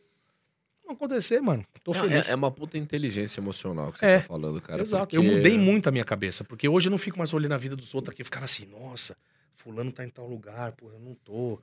Cara, hoje E tudo é tão relativo, É, né? A eu gente sou fica, muito outro hoje. Ficar invejando certas vidas e certas É, não, posições de carreira é relativo porque passa, entendeu? Passa, a geração mano, que tá aqui passa. agora dá lugar pra uma outra e não tem mais fórmula. É. O que é louco desse momento que a gente tá vivendo de entretenimento não tem muita cartilha pra é. seguir, né? É diferente Não tem. daquela fase que a gente vivia nos anos 2000, no começo dos anos 2000, que foi quando começou, por exemplo, o CQC, que tinha umas certas cartilhas. Quer dar certo? Aqui é o veículo, faça Isso, assim, exatamente. faça assado. Agora não, cara. Você pode estourar, você pode virar um, um influencer de uma hora pra outra com uma coisa que viralizou de uma conversa tua em casa com a tua mãe. Exato. Pá! Exato. É, você pode ver. Tem gente que bomba na internet com videozinhos que fez aí do nada. Ao mesmo que foi criado, bombou. Alguns aproveitam isso, viram influenciador e ganha, começa a ganhar dinheiro com patrocínio, com divulgação. Alguns não, cara. Alguns É. só deixa esse vídeo rolando e acabou, entendeu? É tem muita gente, você pode ver que do YouTube tentou ir pra TV. Não deu certo. Alguns deram. Do YouTube tentou ir para palco. Alguns deram certo, a maioria não deu. Então, muita gente do palco tentou ir pro YouTube também. Muita gente não deu É, certo. e- sim, sim. Então, assim, é- tem de tudo, cara. É, você tem que tentar achar. Eu acho que você tem que sempre arriscar alguma coisa e você vê que, pô, é o seu, a sua verdade. Você tá gostando do que você tá fazendo? Então faz. Eu não vou fazer nada pra modinha, porque sendo que eu não Claro. goste. Eu tenho que fazer o Caralho. que me dá tesão. Do caralho. Eu faço o que me dá tesão. Uma das coisas que dá tesão pro Cáceres Que é dublagem. Nossa. E aí, bicho, eu vou te falar, eu te parabenizo muito por ter tesão em fazer dublagem. eu amo. Porque. É difícil, velho. eu fiz dois, fi- fiz dois trabalhos da Disney de É, animação, fez, de né? dublagem, Foda. e eu poucas vezes me senti tão, tão acuado e tão É desesperado com um trabalho como ali. É Quando difícil, eu comecei né, a dublar filme pra Disney, eu falei. Eu topei, lisonjeado pelo Claro. convite, dublar Detona Ralph, eu fiz o Nossa. Concerta Félix Jr. Meu sonho é me valendo- chamarem pros negócios desse ainda, mas ainda vai chegar. Não, mas, mas olha, olha como a vida às vezes não é justa, né? Porque é que nem quando eu fazia CQC e cobria uns eventos que o meu irmão amaria estar lá. Tipo, eu, eu não tô nem aí pra Fórmula Indy, eu não, Sim. não sei o que é Fórmula Indy, eu não gosto de automobilismo, eu não conheço, não conheço futebol. Aí eu falava, Léo, tô indo pras 500 milhas de O Indianápolis. seu irmão louco. Você é louco, cara, você vai, você tá assim, parece que você tá puto. E, e do mesmo modo, eu dublei dois filmes da Disney sem saber é, ao certo onde eu tava me enfiando. E fui obrigado a aprender, porque lá, lá não tem picareta. Dublagem é um tem, lugar que não tem picareta. É, dublagem tem que ser bom. E, Tem que ser- e- e- e tem um. e, eu não sei como é que tá agora o cenário da dublagem. Quando eu dublei, tinha até um certo mal-estar, assim, porque o meio da dublagem, que é um meio muito profissional, dos mais profissionais que eu já vi, assim, os, os dubladores são profissionais, assim, absolutamente estudiosos, Tem que ser. ser que têm planilhas certo, de gravação regradíssimos, eles têm tabelas ali de horas, assim, tudo. Uns diretores de dublagem, como o Rodrigo Andreato, que dublou, que dirigiu Detona Ralph comigo lá. Aí, às vezes, entra um famosinho pra dublar, porque, pô, é um pedido da montadora. Não, é um isso, é legal, porque você pega aquilo, isso dá uma divulgada boa no, no filme, É. né? E também pro cara, a experiência. Porque às vezes muito famoso é o ator também. Só que esse ator às vezes não tem uma experiência na dublagem, mas é ator. Porque pra dublar, você diz, eu preciso ser ator. E alguns não são, mas eles põem ali e tal. E alguns Mas- fazem bem, alguns não fazem. Mas é que tá, uma vez que o cara tá ali, não por mérito, mas porque tem uma fama e se vê com esse, essa bucha de dublar um personagem foda, acabou a zona de conforto, porque é é um meio exigente para Nossa, caralho. demais, cara. Lembro quando eu fui dublar, eu, eu ficava desesperado, falando assim, eu não tô dando conta, é muito difícil. E ninguém aliviava, porque eu era o cara que era do CQC. Não, é. vai fazer, você volta. E eu, eu, eu isso. gravei em não sei quantas mil diárias, e eu voltei para mais três diárias de refação. Ah, entendi. Por conta de, de coisas que eram mais difíceis ainda, que era soluço, grito, Sim, muito difícil. É, interjeições, gemidos, que é o mais difícil da dublagem, pra mim, do que eu fiz, eu, que- eu que não fiz. Os efeitos e as reações é difícil mesmo. É foda, e, você é um dublador foda pra caralho, gosta disso. E, como é que é a tua história com a dublagem? Onde você, veio de um curso, você foi estudar Então, isso? Eu, eu falo que eu estou, eu estou dublando amadoramente ainda. Amadoramente não. Já, eu já estou dublando em- no estúdio, no Unidub, lá com o Endel tal, com a galera. Mas eu tô no começo, bicho, porque eu estudei em 2007 dublagem, eu fiz um curso de um ano e pouco. Só que aí, como eu te falei, esse curso, eu não corri atrás depois que eu acabei esse curso pra fazer, porque a comédia começou a dar certo. E eu não consegui fazer os dois. Porque você tem que, quando você vai fazer dublagem, você tem que ter uma disponibilidade. Os caras que nem me ligaram antes de vir pra cá, agora eu tava no carro. "Ó, amanhã você tem uma escala é, três e meia. Você pode vir? Posso. Então tá bom, meia horinha só amanhã pra você fazer uma outra parte. Beleza, fechou, vou fazer. Então é assim, você tem que ter a disponibilidade. Então, agora que depois eu fiz na pandemia, ó, depois de tantos anos, eu sempre falo, meu, eu preciso voltar pra dublagem, preciso voltar. Só que eu nunca conseguia tempo e aquela, sabe? que- Ah, eu falei, não, eu- nessa pandemia eu preciso voltar. Falei com o Wendel, o Wendel Bezerra, um grande professor meu, e um cara que inspira muita gente. Aí eu falei, Wendel, cara, eu quero voltar. Falou, cara, vai lançar um, um curso meu aí, só faz, cara. Faz, você já entende, você já sabe, já tem uma experiência, mas faz, cara, que tem muita coisa ali importante. Aí eu fui, fiz o curso, cara, adorei. Aí mandei o sample, né, com a, com a sua voz, aí mandei só lá pra Unidub. Falei, meu, eu quero fazer aqui primeiro com o melhor, para depois eu começar a expandir para outros estúdios. Aí me chamaram para um teste, pô, fiz, um, fiz uma voz lá legal pro, pro um personagem menor num jogo do PlayStation 5. Me chamaram para um outro, aí já fiz um teste para um desenho. Aí agora, aí caiu no colo esse negócio, ó, vai ter isso, isso, isso, você vai fazer o teste pra esse cara. O Ender falou, cara, acho que a voz do Cássio vai, vai encaixar nisso daqui. Ah, Fiz o teste, deu três dias, ele me ligou, cara, você passou, você vai fazer o personagem. porra, que legal. Aí, caralho, eu falei, puta, você vai ver, é, é muito gostoso, porque assim, pra mim, Essa é a série que você tá dublando, você não pode falar ainda. eu não é. posso falar, é. Ah, Mas vai ser é um bagulho muito famoso, muito famoso e muito conhecido, que é uma parada que todo mundo gosta, assim. Então, é, eu falei, cara, e eu vou fazer um personagem até que importante. Chaves, a volta. Isas, e eu vou fazer o Chaves. e já chegou o disco voador! É, é genial isso. E aí, cara, eu- e, e eu tô, a dublagem tá assim. Eu tô fazendo ali, esperando esse. pegando experiência lá. Então eu tô bem no começo aí, no recomeço, vamos dizer assim. E aí agora eu vou pegar meu sample e vou mandar pras outras dubladoras. Vou começar a mandar pra um monte de gente. Quando eu fiz, o que eu achei mais difícil mesmo era, rea- era as reações, gemidos, gritos e É. afins. Eu pastei pra dublar esse negócio que todo mundo agora, porque eu tava fazendo só game.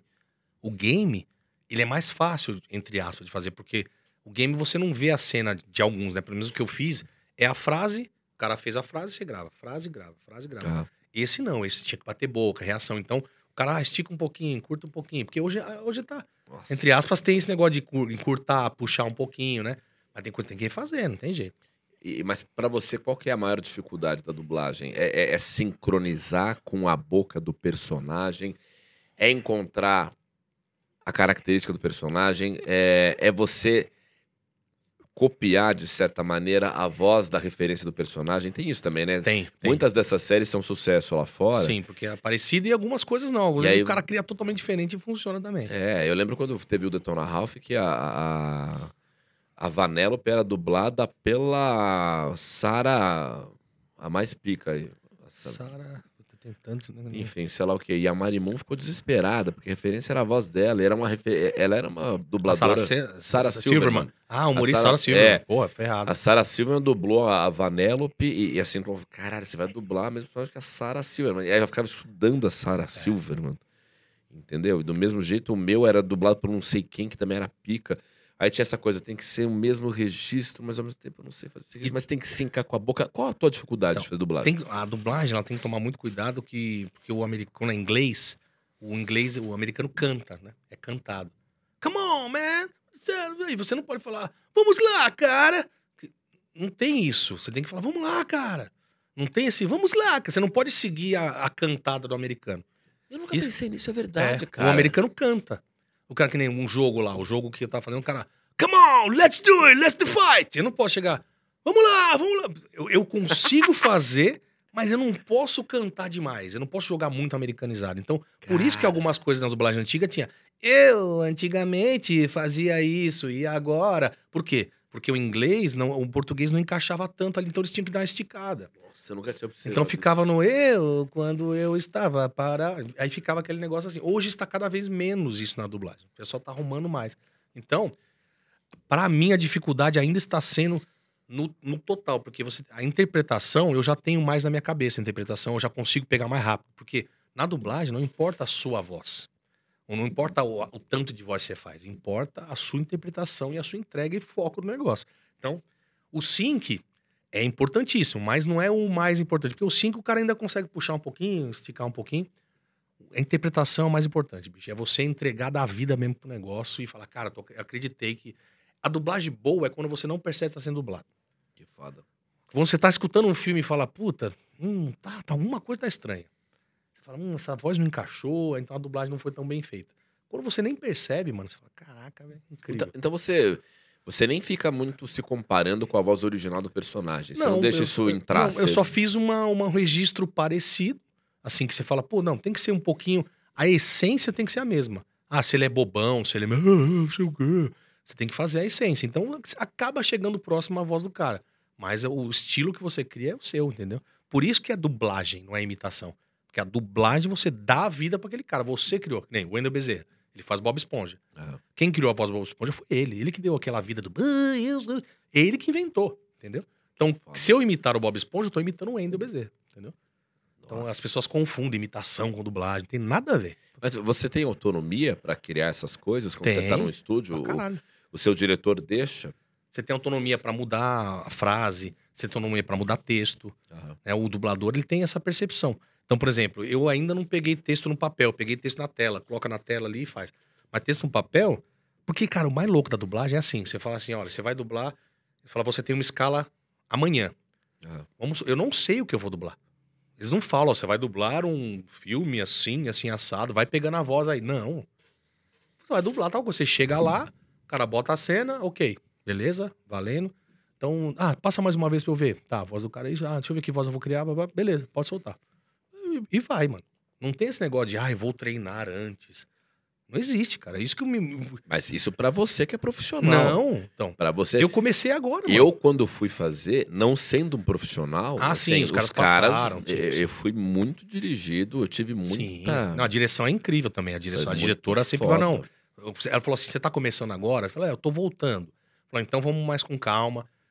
Se não ficar legal, eu vou te falar, a gente vai fazer. Então eu pedi pra ela, olha, eu tô, tô recomeçando aqui. Mas ela viu que eu já tinha o feeling, mas eu não tô ainda, porra, um dublador. Porque, cara, o dublador que já é dublador pra caralho, o cara chega, ele, pô, vamos lá, tá, beleza, o cara grava rapidinho, o cara não tem essa. E, cara, eu tenho conseguido gravar rápido, assim, até, entendeu? Porque é o, é o feeling, mano, é o feeling que tá em mim, assim, não é uma Que parada. Não é uma parada de. É feeling. Sabe que teve uma época que a Sony tava querendo dublar todos os Seinfelds. Todas as nove temporadas do Seinfeld. Caramba, redublar? Dublar, dublar Ah, mesmo. dublar. Ela fez isso. Aham. Ela demorou um tempão pra fazer isso. E a primeira versão do Seinfeld, eu ia ser o Seinfeld. Que foda. O Oscar, o, o Oscar Filho ia ser um. Eles queriam um comediante pra poder Eles queriam comediante. dar aquele, aquele ar de, de- de- do punch, setup É. punch, né? Fazer a parada. O Mal Meirelles ia ser o Kramer, era uma coisa. Caramba, velho. É, e aí eu fui o único que fui pro estúdio e fiz, Fiz- teste. teste. Eles já queriam que fosse eu. Aí eu dublei é, dois blocos do primeiro episódio e eu falei, são quantos episódios? 190, eu não sei. É. Eu falei, É, é doideira. eu fiquei desesperado. E aí eu comentei isso com um cara que eu tinha conhecido na época, que tinha dublado lá o Detona Ralph comigo, e ele falei, eu falei, acho que eu não vou fazer isso em menos de oito meses, um ano. Ele falou, você tá louco, 190 episódios, o quê? Isso Dá quanto de arte? 25, 30 minutos de arte? Cara, três meses você faz isso no máximo. Porque quando vai num profissional como você. Os caras, é, eu ainda... pá, pá, pá, Eu ainda, é, eu ainda tô começando, mas, por exemplo, o Niso Neto, sabe o Niso Neto? Sei, eu adoro. né? Ele é incrível, dublador, ele que faz a voz do. Ele dublou. Disse ele pra mim que ele dublou. Oh, meu Deus, como é que chama lá a série? Do nova lá do. O Karate Kid, caramba. Oh, ah, Cobra sim, Kai, sim, sim, Cobra tá, Kai. Tá. Ele faz o Daniel Larusso. Ele falou que dublou na pandemia em casa em 4, 5 dias, mano. Não, é- A série. sério. É. Então, Ó, assim, você imagina. O Danton cara é Mello. rápido. O Danton Mello dublava todos os personagens do Leonardo DiCaprio, era o Danton que fazia. Então. Jack Rose. É, exato. Então é isso, mano. Eu, eu quero ficar ágil e ficar bom assim como esses caras. Eu ainda não, não tô, tô bem no começo, então eu tô pegando coisa pequena ainda. Mas eu acho que esse personagem que eu peguei agora pra fazer vai me abrir mais portas em outros lugares agora. Zaca, e e você que usa muito a tua voz para suas imitações, para sua comédia, para dublar, etc. Que cuidado você tem com a tua voz, cara. Tua Ó, voz é boa ó, uma demais. não, Apesar dessa catarrada Não, podre. isso não é carro Isso aqui é o. Na, na verdade, eu estou assim porque eu estava em Goiânia, né? E a- Seco pra o caralho. tempo tava seco e aí me deu uma, uma começo de laringite. Fiz Ótimo. Covid, fiz teste pra não. Então, assim, eu cuido. eu- cara, não pego gripe, assim, fazia mais de seis, sei lá, quatro anos que eu não pegava gripe. Eu, eu tenho- é, é- é- ela é bem projetada e ela é macia também, né? Só que ela tem características que ela pode ir do grave ao agudo, é, você transita em várias regiões Sim. e você não, não pigarreia, né? Você parece ter uma voz controlada no lugar. E isso, ou você tem um dom muito bom da tua voz, ou você é um desses workaholic shit. Fica... Não, eu fa... quando eu vou fazer o show solo, eu faço um aquecimento importante porque eu faço. Eu mudo de muita, muita frequência, do agudo pro grave, é muito rápido. Então, tem um aquecimento e tem um desaquecimento, né? Então, a fono é, me passava os exercícios. Eu fui lá no doutor agora, doutor Ray, lá que é. Não é o doutor Ray da plástica, é o doutor Dr. Rei que é otorrino, né? Otorrino das estrelas. que Ele, ele cuida de um monte de famoso. Aí eu fui porque ele também é um, é um dos jurados do Canta Comigo, né? Ah, E aí a gente fez um bem bolado lá, fui lá e olhou minha voz, tudo. Então a gente, a gente tem, tem que dar uma olhada, dar um cuidado. Mas eu não sou muito, tipo, nossa, cuido pra caramba. Eu tomo geladinho, né? Aquela mais. Mas eu tenho esse controle, eu tenho uma. Eu, eu sinto quando minha voz tá mais pigarrinha, eu já tenho que fazer um negócio. Mas é. Antes do show, eu percebo que nem eu fui fazer o show em Goiânia já tava meio ruim. ah. Então, atrapalhou um pouco na hora do show, porque o agudo, por exemplo, na hora do Zaca, já é mais difícil pra chegar no agudo. Então, eu, eu percebo, tem que tomar Você cuidado. imaginava que você ia vir num podcast de um colega da comédia que te perguntaria quais os cuidados que você tem com a sua voz? Eu não é muito importante. mudado, É cara. importante, cara. Olha que podcast Importante. Porque você eu tem a voz. Você tem a voz grave também, né? Uma caralho. voz grave, Mas a minha voz é... É grave. Eu- É boa, velho. É boa. Eu, eu sou tipo o Zezé de Camargo. Eu não posso ter show de quinta a domingo. O show de quinta é bom, de sexta Se não, depois no domingo sábado já- eu tomo no cu e domingo meu irmão canta pra mim. Zezé, é piada, pelo amor de Deus. Eu gosto de você, tô brincando. Imagina, puta coisa usei o Zezé de Camargo de mau exemplo, tadinho. Mas tem que cuidar, né? Eu não cuido como eu deveria, mas eu agora com a dublagem, eu tô mais, mais assim, preocupado. Por quê? Na- quando você tá no estúdio, cara, qualquer coisa ouve. Que nem É. eu cheguei pra dublar outro dia com colete, aquele colete que faz barulho, né? Na hora que eu cheguei, eu já tirei, porque já- o cara ia mandar eu tirar, eu já tirei. Não, eu sei que eu tenho que tirar. E aí você não pode tomar café, comer um chocolate, comer Ah, nada sim. antes de dublar, porque senão fica aquele bagulho lá. Não, e, É água e aqui, ó. e- e barulho aqui. também de. Tudo, é. Estômago, mano. Então você tem que tomar muito cuidado. A dublagem sai tudo, velho. E a- o que me impressiona em dublagem é o tanto que o nosso dente bate, a gente não escuta. É, Exatamente. E Então, o é grito, cara, você vai gritar. é uma fala um pouco mais aberta, porque senão o seu dente bate. A articulação é muito importante. É, as palavras, o R, você não pode puxar pro R, caipira, você não pode puxar. Eu sou de São Bernardo. Então, às vezes, eu puxo o R. Você tem que, não tem que ser sotaque, sabe? É muito difícil, cara. É, é uma parada que, assim. Você falando agora, eu lembrei. Tem, tem uns truques de, de fonemas, né? O parece Pedro- que eu falando assim, eu sou um. Nossa, que eu sou um dublador. Não, eu tô começando, hein, gente? Pelo amor de Deus. Estou recom... Mas eu já tô aprendendo muito, porque eu- esse curso que eu fiz do Wendel, ele ensina muito, muitos macetes, cara. Então é importante. Que foda, que foda. É, é legal você fazer, assim, é um curso online, cara, é rapidinho, você faz na sua casa, você, você vê na sua casa. Baratinho, um curso incrível. O Wendel vem aqui, né? Dia O 26? Wendel, então, já fala Ah, com ele então desse vem. curso. Fala assim, ó, o Cáceres falou muito desse curso. Pra ele tá sendo muito bom. Wendel, Fala já com ele. vou te pedir permuta. É. a pessoa já pede. de Cara, o. Wendel é um cara incrível, um- ele é...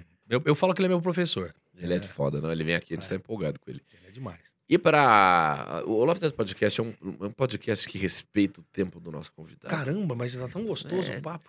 Ah, é, mas. Hã? Não, fazer as É, imitações. espera, palhaço. Já... Mas é legal, sabe por que que é legal, ô, Rafa? Porque a gente vai em vários podcasts, eu tô indo Tá. em vários. E tem podcast que foca mais na zoeira, tem Uhum. podcast que, que, que nem eu falei um monte de coisa pra você que eu nunca falei nenhum outro. Mas é. Então é legal, cara, assim, que cada um que você vai, você fala algumas coisas parecidas, mas é, é legal, assim, né? Eu nunca falei tanto de dublagem como hoje. Puta, é mas é, é, é o aspecto, é uma das coisas que eu mais queria falar com você. Então, Eu, eu gosto muito de em cima do orgânico do convidado, assim. Quando a gente confirmou você, falei, puta, vou trocar uma ideia com o Cáceres que eu nunca falei, assim. é legal. Desse mano. outro lado da Sim, tua sim. carreira, porque eu poderia só falar, pô, como é que você pensa uma piada? Como é que você constrói, não Sim, sei o quê? é. Qual foi a pior piada que você já contou? Sim. Um set que funciona que não. Mas, bicho, eu vejo você como um artista plural, assim. E uma tá? coisa que nem do, do canto, né? Eu fui lá no, no, no Guardians Comedy Club, tinha uma dupla lá cantando um rock legal pra caraca. O Johnny e o Marcião lá tocando, o cara manda bem demais. Aí eu vou, deixa eu cantar uma com vocês aí. Aí eu cantei Plush, né? Soltei agora o vídeo agora. Caralho, velho, não sabia que você cantava bem. Eu, eu cantei na noite seis anos, mano. A Que música louco. faz parte da minha vida. Eu toquei batera, eu cantei, eu tive grupo, eu ganhei festival. Cara, eu fiz tudo que você imagina. Então, eu tô até escrevendo, assim, já era pra estar começando, mas eu tenho a estrutura do livro que eu vou escrever que vai chamar Em Cáceres Privado. Ah, Que é, que é a biografia, que Isso vai é me bom. contar as coisas desde criança, como eu entrei na música e tal. E vai virar um show. Que é o, ah, então, o meu show hoje, o Eu Tu Vozeres, é de 2005, quando eu comecei na TV, até X momento. Esse vai ser de criança até 2005. porra, Eu vou fazer um, é bom, vou fazer um encaixe, né? Então, esse Encastres Privado ia ser o nome do meu primeiro show. Eu falei, cara, isso é o nome de um livro, ou até um podcast, né? É, sei lá, eu ia fazer um podcast, mas não- com tempo eu não consigo. Ia ser o Cáceres Cast, ou Cast Ah. Pod Cáceres. Tem um monte de nome, né? Então, esse em Cáceres privado é perfeito. Vem pra Cáceres. Vem pra Cáceres. Vem pra Cáceres é bom, cara. Vem pra cá. Vem pra Cáceres. Vem pra Cáceres. Gostei, gostei, gostei. Olha, você é, é um nome muito bom. Você, É bem bolado. Mas você, você é bom de ideia, hein? Você é bom. E você quer ir pro SBT? Você quer ir pro SBT? Um programa muito bom pra você lá. Vou, vou fazer. Eu gosto que você faz a imitação do Silvio já velho. É, porque. Você isso, reconhece é o Silvio agora tem mais saliva, ele tem a boca um pouco mais mole. Vou fazer o Silvio antes e o Silvio depois, Tá. tá? Peraí. O Silvio antes, todo mundo faz. Mas olha só aí, mas olha, Rafael Cortez, mas você. Eu tô com pigarra, mas você é bom, hein, Rafael? Hoje o Silvio é. Ô, ô, Rafael, você. É, você tá com podcast agora. Sim, É, Silvio. é o Love Treta? É o Love Treta. Mas onde que você faz o Love Treta? É no podcast. Mas é, onde que passa? Podcast. Ah, é internet. podcast? Que Internet. bom, que bom. Mas bom, você era do CQC. Era do CQC. Você que enchia o saco dos políticos lá. Às vezes, ah, lembra, lembra, lembra. Mas, então, assim, ele, ele tá, É isso. tá com a boca mais mole. Tá com a boca... o Celton Mello também tem três versões do Celton, né? Ai, ó, eu, eu quero fazer uma Tem proposta aqui. O Cáceres sendo o gigantesco imitador que ele é, Eu tô meio pigarrento, mas vamos, também. vamos fazer um grande duelo agora, hein? Ah, vamos lá. Vamos lá, já fizemos, já fizemos o Silvio Santos de um, o Silvio Santos do outro. né? O meu Silvio já é mais. É o tarado, né? As você pessoas está tarado. certo disso. Mas, oi. Tá? Esse é o meu. Ok? Celton Mello, um personagem que eu acho desafiador. Você tem a voz boa, grave pra fazer o Celton. Porque o Celton, ele fala assim, Celton pô, fala assim, tô aqui no Nove Treta com o Rafael Cortez, cara demais, sou seu fã, quero te chamar a fazer um filme comigo, assim, pô, demais. Ele falando normal seria assim. É. Agora, ele atuando no... Eu atuando no Meu Nome Não é Johnny seria, pô, meu nome não é Johnny, é um negócio mais pra cima, mais rouco, um negócio mais forte. E no Alto com a Comparecida, não sei, eu só sei que foi assim, não é, Rafael Cortez? Tem uma diferença. A gente pode fazer os três vozes, entendeu? Mas o Caralho. Celto falando com o normal aqui com você, assim. Muita gente faz o Celto muito exagerado e faz, então, porque não sei o quê. Ele não fala assim. Não, o Cel- Ele o normal Celton já- aqui. tem muito ar no, no- Muito ar, muito ar. Muito ar. Eu Então, não demais, De assim. fato, eu- cara, que eu só vou ficar curtindo você fazer. Tô fazendo sessão terapia agora no Globoplay, sensacional. Fiz propaganda de graça, foda-se, corta. Então é isso, cara. Então tá demais mesmo. Tanto que no Danilo. Mas quando como é que você pega isso? É, qual que é o trabalho que o imitador faz em primeiro lugar, assim? Você vê a respiração do artista. Eu acho que é o ritmo, cara. É, é- a imitação é como se fosse uma música também. É o ritmo e a cantada que ele dá. Nelson Tomé, ele fala. Ele fala mais baixo, é um negócio que ele, ele dá uma cantada. Ó, cantada, ele dá uma pra baixo. Então você primeiro pega o jeito que a pessoa faz e depois você vai estudando Modulando a onde a voz. voz... É. A voz mora em algum lugar do Mora. corpo, né? eu, eu primeiro vejo Ela o timbre se cabeça, combina no comigo, é. nariz, na garganta, atrás da cabeça. Exatamente. Caixa torácica. Eu primeiro vejo se a voz combina comigo. Falo, pô, Tá. Essa voz tem um timbre parecido com o meu? Deixa eu ver. Hum, ah, tem. Aí é mais fácil. Se não tiver nada a ver, aí eu vou ter que ver um outro lugar. Então tem umas, umas- tem umas imitações que saíram, cara, que eu, o Silas Malafaia. Eu vou te falar como é que eu comecei a imitar o Silas Malafaia. Ah, isso eu nunca vi. Então, então essa imitação, que nem até o Celton Mello, quando foi no Danilo, ser entrevistado, o Danilo mostrou, ó, tem uns imitadores teu aqui já, tal. Aí apareceu eu, Felipe Pontes, e apareceu o, o Enio Vivona. Cada um imita de um jeito diferente. E aí no final ele falou, pô, Cáceres aí tá muito bom a imitação dele, assim, demais. então, assim, ele- eu tento pegar sempre a imitação do cara falando normal. Ah, Porque aí você consegue viajar depois com a voz do cara, entendeu? Então é difícil você falar normal com qualquer pessoa. Porque pra mim, imitação é quando você fala qualquer coisa com aquela voz. E, e depois que você entende o jeito que a pessoa fala e você estuda, você fica fazendo aqueles testes de... de Fica. tentando achar onde a voz... É, Fica, total. uh, Total. Eu É treino muito muito, assim, eu gravo, espero dois dias, porque a voz vicia, né? Faço dois dias, puta, hum, não tá legal ainda, tá chegando, tá. Aí falo com a minha esposa, falo com meus amigos, como é que tá essa imitação? Pô, cara, tá parecido, hein? Tá chegando, tá quase. Que nenhuma que eu tô treinando é o de tanto ouvir o Rodrigo Faro, é o Rodrigo Faro. Não, mas peraí, antes do Faro, o Silas Malafaia. Silas Malafaia, vamos Ah. lá. Então, o Silas é o seguinte. Ainda eu tô em treino dela, tá? Mas eu- como que saiu o Silas Malafaia? Eu tava fazendo a imitação do Marcelo Rezende, do Raul Gil outro dia. E falei, cara, peraí, esse timbre aqui lembrou fulano. Aí, olha só. João Vale, você conhece João Vale? Conheço. Humorista, né? Que fala, Mano, minha voz é assim mesmo, o microfone é assim mesmo, né? Ouvindo você, agradeço a Deus por não ter voz, né? é só João Vale. Aí tem o Raul Gil, que é o Vamos aplaudir. ah, ah. E tem o Marcelo Rezende, que é o Corta pra mim. Um cortinho. Sei. cortar É. pra mim. Só... E aí eu comecei a ver que essas três vozes davam o Silas Malafaia. Porque o Silas, ele fala mais ou menos assim: Meu irmão, meu irmão, ó, só o meu irmão. Meu irmão já tem o João Valho. Já. Na hora que ele fala, aí ele, ele, ele vai pra cima. Meu irmão, presta atenção. O presta atenção já tem um pouco do corta pra mim e já tem um pouco do Raul Gil. Olha Claro. que doido. Então, meu irmão, presta atenção no que eu vou te falar, Rafael Cortez. Tô aqui no Love Treta. Eu já vi você falando mal de mim, meu irmão. Eu já vi você falando mal de mim. Isso, meu irmão, se você me trazer pra entrevistar aqui, você vai ver que eu sou um cara de Deus, meu irmão.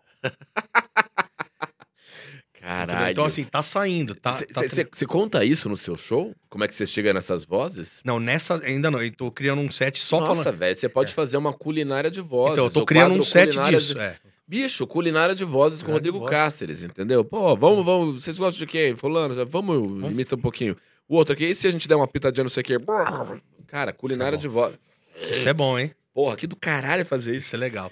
E, o- E e o Faro? O Faro, eu não sei, eu, eu obviamente também não sei imitar. é, eu- bom, eu nunca me propus, mas uma coisa que me chama a atenção no Faro é que o Faro fala de um jeito, mas no que você diz gravando, ele vem aqui pra uma coisa um pouco mais suave. Isso. É como se eu estivesse falando com você aqui agora e vamos gravar. Agora a gente vai ver aqui a casa de fulano de tal. É, e ele faz pra ser o a amor da vida da mãe. Você pegou a né? essência, é isso que eu vou. Eu vou primeiro nisso. Ah, Você pegou exatamente a essência dele. De tanto eu estar lá no Canta Comigo, ouvindo ele falar, ouvindo ele falar, só que eu tô ouvindo ele apresentar. Ouvir ele falar é de um jeito e apresentar é outro. Então, eu comecei a pegar o time. De tanto ouvir, ele começou a fazer o luzes de duelo. Quando ele fala, no final tem aquele duelo. Aí eu comecei, cara, acho que eu peguei. Porque, mulher, eu tô ali, eu tô ali pegando voz de todo mundo, cara. É, é- é uma, uma esponja. Aí ele fazia luzes de duelo. Eu falei, cara. Aí eu, luzes de duelo. Eu falei, caralho. Aí, aí eu falei, peraí. Luzes de duelo. Eu falei, cara, esse duelo tá. Aí comecei a, a falar com o pessoal, tá parecido. Foi indo, foi indo, foi indo. Então eu tô treinando ele a partir do luz de duelo. Aí eu comecei. Está começando o Canta Comigo, Tim! Sabe, aquele jeitão dele. É. Então é. ainda, ele tem um sorriso um na fala, né? sorriso na Ele fa- tá Exato. Então isso que eu tô treinando agora. Cara, Está começando o Canta Comigo, Tim! Já, já, depois do comercial. Sabe, ele volta. isso. então é o timbre, ainda não peguei exato, mas eu tô treinando. É treino. Cara, que Aí é foda. treino, eu tô treinando. E ninguém faz ele. Se eu pegar a imitação dele, puxa. Nossa, é verdade, bicho. Ele é um cara que ninguém faz. e ele tem uma voz meio parecida com o Rafinha Bastos. É, também, o né? Rafael Bastos ele tem aquela voz, né? Mas por quê? Né? Mas por quê? É, Eu falei, caralho. é, mas por quê? Caralho, É um negócio- caralho. E, e você já- já pegou esse- essas- esses clássicos, tipo Maria Bethânia? Ah, Maria Bethânia eu fazia. Não sei Você se eu... fazia Bethânia? É, Deixa eu ver aqui. Quem me chamou, quem vai querer voar no ninho. Barulhinho. É, voar no ninho, né? Eu vou mudar no ninho. Escapei de tudo. né? Sabia Ah, fazer. cara, que A gênio. cantora que eu faço no show que o pessoal gosta é a Zélia Dunca. Já, já, já, Zélia Dunca. Que tem é? uma coisa mais... mais O deserto que atravessei, ninguém me viu passar. Estranho só, nem pude ver que o meu é maior. Aí eu faço uma, eu faço uma brincadeira no show, né? Já Olhei fez isso pra ela, mim. não? Não, nunca fiz. Ai, cara. Cara, eu falo assim, pô, vocês são lindas. Obrigado, pessoal, né? Aí eu fico falando. Aí tem o Rogério Flauzino também, eu faço no show. Flauzino, como é que é? Flauzino eu faço ele com aquela, mais a música lentinha, aquela. Voe por todo mar e volte aqui. Voe por todo mar e volte aqui pro meu peito. Na, na, na, na, na. Aí, eu fico, uê, na, na, na. Aí eu fico fazendo, uê. Eu falo na, na, na pra caralho quando eu falo na, na, na. E vai que vai. Muito bom. Puta Mas é que eu tô com a voz ruim hoje, mas. Porra, No porra. show sai legal demais, cara. A galera que eu faço um momento emocionante, pros casais, eu dou uma brincada e depois eu começo a zoar. né? Puta, Tudo, é- tudo tem uma sacanagemzinha, entendeu? Eu- Tem umas certas coisas que a gente tem uma raiva de não saber fazer. A imitação é uma delas. Renato que- Russo eu faço no show também. Vai andar. Tudo que eu imito sou eu. Tire suas mãos de mim, eu não pertenço a você. Não é me dominando assim, será? Sabe? Só Caralho, imaginação. Aí caralho. eu faço todos. Será? Aí eu vou fazendo Mas tudo. é muito bom isso, mano. É isso é só as Puta pitadinhas, né? pariu. Mas tem o Belo também. Ixi, um monte lá que eu faço. O Be- Tem alguém inimitável, assim? Tem vários. Tem vários caras que eu tentei imitar. Que nem Luan Santana eu não consigo. Jorge Matheus eu não consigo. Dá uma galera do sertanejo nova assim, eu não consigo. Mas eu. eu- ô, você já viu meu William Bonner? Não. É. Vai. Boa Tô noite. Só fala um boa feliz. noite. Boa noite. Aí, é isso aí. O William Bonner fala um pouco Boa assim. noite. Ele tem uma coisa mais retrasada e ele está sempre querendo comer você com os olhos. Não é? É isso. Isso. Boa noite. Boa noite. Eu Boa não consigo. noite. Boa noite. Esse Boa já- noite. Eu sei fazer o Arnaldo Antunes. Como é que é? É... Vamos cantar uma, uma música. Tudo pode acontecer. Se pode acontecer qualquer coisa. O deserto florescer. Né? Então, peraí, peraí, peraí. Atenção, galera. Porra, meu, tá estourando aqui no meu ouvido essa porra aqui. Peraí, vamos lá. Falar até de longe aqui.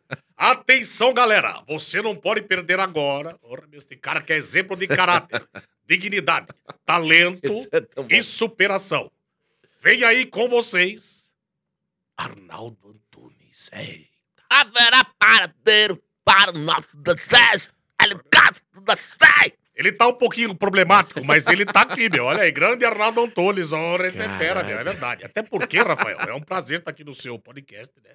Que agora que eu tô indo pra Band, meu, honra, lugar que te consagrou lá no CQC. Então, meu, agora nós vamos mudar toda essa porra. Porque a TV tá amazona, né, velho? É o Mion que foi pra, pra um sábado, é o, o Luciano Huck que foi pro domingo. Honra, mas trocou toda essa porra aí, meu. Agora, então, Mano, isso é muito foda. Isso é muito Então, foda. vamos ver como é que é, né? Porque Porra. exemplo de caráter, sucesso e dignidade, você tem, Rafael Cortez. Ora, é. Então, essa, essas coisinhas do Faustão, muita gente não pegou na imitação dele, que é o dignidade, talento, sabe? Dignidade. Ele fala a gente, ele, fala, ele não fala a gente, ele fala a gente. Então, esses- essas bostinhas assim que você pega. Mas isso dá muito trabalho. Que- Ou é. então é, dom mesmo, cara. É, um- é uma percepção que eu tenho diferente de alguns. Então, cada imitador pega um- uma coisa, né? Eu, do Faustão, eu tento falar com ele normal aqui, olha, é verdade, estamos aqui ora, aqui no Love Treta, é verdade. E, Porque- e- e quando ele te ouviu imitando-o, ele Não, curtiu? ele pô, foi legal demais. Porque eu, eu fui, eu fiz, eu lembro que eu fiz no Quem Chega Lá, eu fiz o GPS do Faustão pra ele, né? Eu falei, como é que seria então, Faustão, um GPS teu? Aí eu falei, vire à direita, vire à esquerda. Cuidado para não dar de cara no muro, meu. Quero sabe? Eu fui fazer uns negócios e a galera ria pra caralho. Marcinho Eiras estava atrás, ele tocando a banda. Ria pra caralho. Inclusive, pra quem tá assistindo e quiser, tem no Waze, você pode instalar a voz do Faustão, que eu gravei, e a voz do Zacarias, tem no Waze. Porra, isso é muito Você, bom. é só ir lá no meu Instagram, arroba Rodrigo Cáceres Zaca, vai na minha, lá no destaquezinho agenda, arrasta pra cima e instala no seu Waze. Aí fica lá, vire à direita, siga em frente, até porque tem que seguir, né? Então tem várias coisinhas. Na hora que erra, ele errou, retorne, retorne, meu, é maravilhoso. Cara, que ideia boa. Puta É. que... Isso... Então, Quando eu, eu, vi, eu vi que tinha isso, tinha... eh, tinha você fazendo... Tinha o Taz também. O Taz fazendo ele mesmo, né? O Taz? O Taz acho que dublou, o Waze- do- fez Waze também. Tinha uma voz do Ah, Taz. tinha. Mas que na época Vire à esquerda. começaram a colocar voz de desenho, de artista. É. E aí eu fiz agora, mas eu fiz eu mesmo. Eu gravei no Waze caralho. e joguei lá, mas é legal, né, cara? Do caralho. E uma, uma imitação que tá bombando agora, que a galera ama no show, é a Aracida Top Term. Essa não pode faltar mais. Ah, é a que fala chorando? É. Você vai ver. É. Ah, faz. maravilhoso. Estou aqui no Love Treta com Rafael Cortez. E ele que é bom pra pele, e é bom pro coração, é bom pra concentração. Ligando agora, você ganha um gremlin de presente. É maravilhoso. Cara, É, que Aracida gênio. né? Você é muito foda, Zaca. Puta que tem pariu. E tem o clássico que a gente vai deixar agora pro final, que nós temos agora. Ó, inclusive, corre pro canal de cortes, o Cortes do Cortez. Tem mais Rodrigo Cáceres, Osaka, esse colega querido da comédia stand-up, esse personagem foda, um ser humano da mais, mais alta valia. Oh, obrigado, De obrigado. alta valia. Thank you. Que você deve seguir nas redes sociais e acompanhar. Não esquece que tem show dele agora, hein? Ele falou a data em novembro agora. Tem, tem vários shows aí. É Só, meu, você vai no Instagram, arroba Rodrigo Cáceres Zaca, tem minha agenda completinha lá, tem bastante show. É isso. Fiz em Goiânia, vai ter em Linhares, Espírito Santo, É. vai ter show em São Paulo, vai ter show, ixi, um monte de lugar. Tá bem Olha, legal. cara, Graças a Deus. Faça de Zaca a sua nova religião. Ele pode ser um deus pra você. Cria um isso. altar em direção a Zaca. Olha, meu Dê irmão, dinheiro pra Zaca. Deus é só tem Deus, meu irmão. Não, Deus só tem gente, um, meu irmão. Eu não Não quis- vem falar que as pessoas têm que ser Deus, meu irmão. Rafael Conte, você não invente isso. Cáceres é Cáceres, Deus é Deus, meu irmão. É. Até porque, né? é, Deus é Deus, né? É, Nunca falar em nome de Deus em vão, né? Caralho, caralho, que isso é foda. mesmo. Então vai lá no Cortes do Cortez, vai ter uma história de viagem com o Zaca, mas antes temos Zacarias! Vou, vou- vou chegar. Que eu adoro que ele faz o Zacarias, que ele tem um olhinho. Você já viu o, o Sarro imitando o Zacarias? É muito bom também. Oi, Rafael Cortez! Cheguei aqui no Nove Treta. Meu cabelo tá um pouco arrepiado, não passei Ai, que bom. head and shoulder hoje, né? Que legal, você tá feliz de estar aqui? Ai, tô muito feliz, eu adoro você, viu, Rafael? Ai. Você é um. Rapaz, olha, o Cássio sempre falou muito bem de você, né? Ah, Que é uma pessoa muito simpática, talentosa, sensível e muito legal, né? Ai, que bom. E você marcou minha infância, cara. Marquei, É. marquei um X, um X, um X no seu coração. Ah, não, essa é a Xuxa. Deixa eu só ver um negócio aqui, Claudinho, rapidinho, peraí. A Mussu mandou uma mensagem pra você, Ah, do além. O que, que ele falou? Falou que você pra botar uma cerveja aqui também. Brincadeira. Aí, eu tô meio pigarrento, viu? Que eu peguei muita friagem vindo pra cá. Me desculpa, viu? Imagina, você tá meio sumido, né? Tô meio sumido, O que viu? aconteceu? Ai, morri, né? Ai, tragédia. Eu só apareço no show do Cáceres às vezes. Cara, isso é muito Ai, foda. ai, ai. Isso é Um maravilhoso. prazer estar aqui. Eu vou roubar de você, isso aí que eu gostei muito. Ah, que legal, obrigado. Vende pra mim? Pode ser. Você vende mesmo? Eu- Estão acabando aqui, eu quero comprar. Tá bom, viu? É muito bom. E ele tem um olhinho. Eu adoro que tem. Isso, isso. Isso. É que tem o Zaca, né? Tem a olhada, tem a dúvida, né? A dúvida. Aí tem o choro, né? Ai! Tem o grito, né? Yupi! Minha felicidade. Tem de tudo, né? Ai, cara, é genial. Rodrigo Cáceres. É muito muito obrigado. muito adorei, muito adorei, foda, viu, Cortez? Adorei. foda. Olha, eu ficaria aqui oito horas falando com você, viu? Caralho, então tá. Eu vou trocar meu nome pra inteligência limitada e a É gente verdade. faz né? isso aí. Lá, é bastante. Tá bom, né? relaxa. 24 horas. Vilela, olha, aguenta bem, viu, Vilela? Ó, corre pro Corte do Cortez, tem mais Rodrigo Cáceres agora, com Isso. mais um pouquinho desse papo agora, falando sobre alguma coisa que aconteceu em viagem pra ele. Ai, o ele viajou muito já. viu? Nossa. Ai, Então aguarde. Vitor, Segue no aguarde. Instagram aí, hein? Segue, segue. Segue. Genial.